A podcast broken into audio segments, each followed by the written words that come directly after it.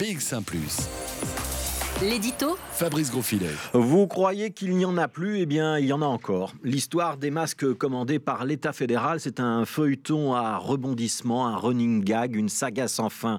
Ces fameux masques en tissu, ils arriveront la semaine prochaine dans les pharmacies. Un masque par citoyen qui s'ajoute à ceux que vous avez peut-être achetés et à ceux que votre commune ou la région bruxelloise euh, ont déjà distribués. Le niveau fédéral, qui est donc euh, compétent, compétent, en matière euh, de santé, ne voulait pas, ne pouvait pas rester inactif. Des masques, il y a pourtant un mois, nous étions euh, assez nombreux à en porter dans les rues. Certains faisaient même campagne pour les rendre obligatoires.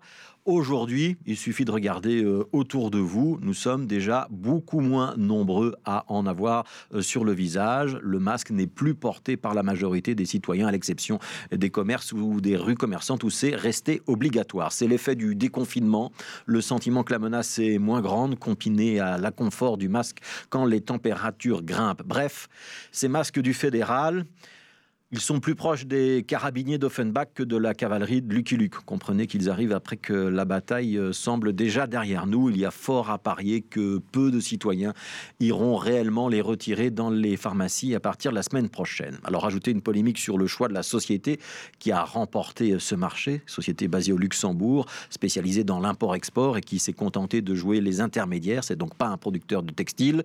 Et puis des interrogations sur la qualité de ces masques que l'on devra laver. On l'a pris ces jours-ci à 30 degrés et non pas à 60 comme on le recommandait jusqu'à présent. Sur cette histoire de température, le ministre de la Défense reconnaissait ce matin que l'appel d'offres avait évolué en cours de route.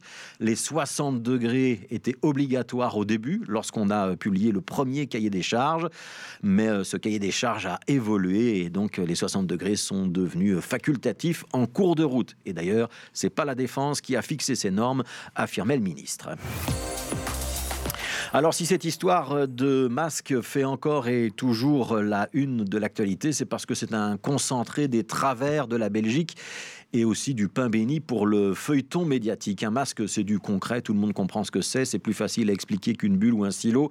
C'est donc devenu le symbole de la lutte contre le Covid-19. Et en Belgique, cette lutte se partage entre différents niveaux de pouvoir. Le fédéral, euh, qui a la responsabilité de donner le là, de fixer les normes, de contrôler, de financer les hôpitaux, par exemple, mais aussi les régions qui gèrent les maisons de repos ou les communautés qui font de la prévention en matière de santé.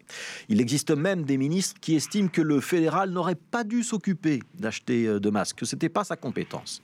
Alors il faut l'avouer, cette euh, coborne est en elle-même rocambolesque. Au départ, c'est une compétence du ministre de la Santé, mais Maggie de Bloch, on le sait, a été un petit peu débordée. On a donc demandé au ministre de la Justice de s'en charger, Kuhn Gaines.